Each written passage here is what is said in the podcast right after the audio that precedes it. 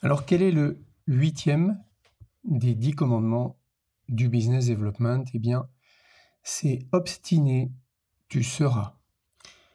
Certains de mes clients m'appellent ou viennent me voir et me disent, au bout du 15e, 16e, 17e, 25e point de contact, j'ai réussi à avoir le rendez-vous que je souhaitais avec tel ou tel prospect.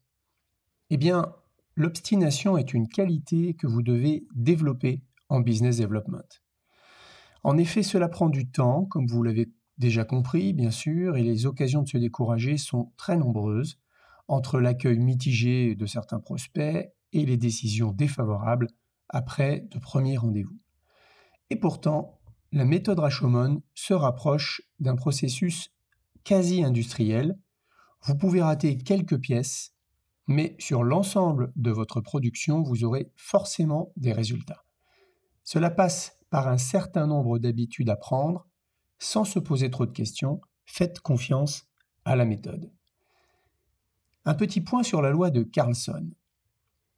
La loi de Carlson est bien connue de celles et ceux qui s'intéressent à l'organisation personnelle de leur temps de travail. Et Carlson était un économiste suédois il expliquait qu'un travail réalisé en continu prend moins de temps et d'énergie que lorsqu'il est réalisé en plusieurs fois. Les interruptions et les tâches perlées sont en effet, très mauvaises pour la productivité.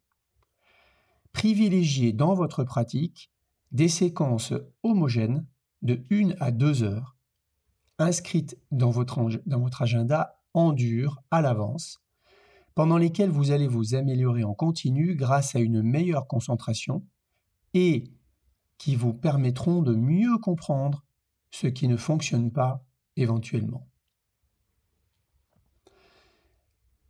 Il faut faire feu de tout bois. Le nombre de points d'engagement que vous devrez effectuer, ainsi que le temps que cela vous prendra, dépend évidemment de la nature de vos prospects, ainsi que de la nature de votre offre.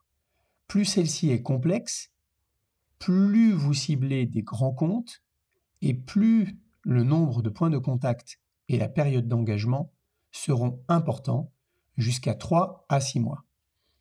Seule la nécessité de varier les médias utilisés restera la même. Vous devez être focalisé sur le seul résultat, être impatient, prendre tous les raccourcis, n'ayez aucune honte de ne pas tout savoir, allez au bout des choses. Cultivez votre résilience et sachez vous oublier lorsque vous vous sentez rejeté. Réfléchissez en permanence à l'étape d'après qui vous permettra d'aller un peu plus loin dans la relation avec vos prospects. Ne vous focalisez pas sur ce qui s'est passé, focalisez-vous sur ce qui va se passer. Le business development doit être un mouvement perpétuel. Alors d'un point de vue des quantités, quelles sont les meilleures chances d'obtenir un rendez-vous avec un prospect selon les moyennes? Eh bien, tout d'abord, il faut 8 points de contact en moyenne pour obtenir un rendez-vous. Cela peut être par un canal comme le téléphone, comme l'email, comme un post ou une invitation ou un message sur LinkedIn. En tout cas, 8 points de contact en moyenne pour obtenir un rendez-vous. Il faut utiliser trois médias différents et effectuer un engagement par jour sur 8 jours. Voilà l'idéal pour prendre un rendez-vous en moyenne. Alors restez réaliste.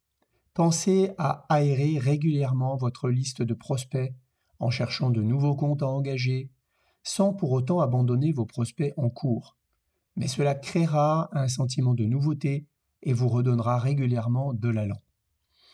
Sachez toutefois battre en retraite lorsque la situation devient trop difficile analyser les signaux faibles, les situations économiques qui peuvent contrevenir à l'intérêt de votre ciblage.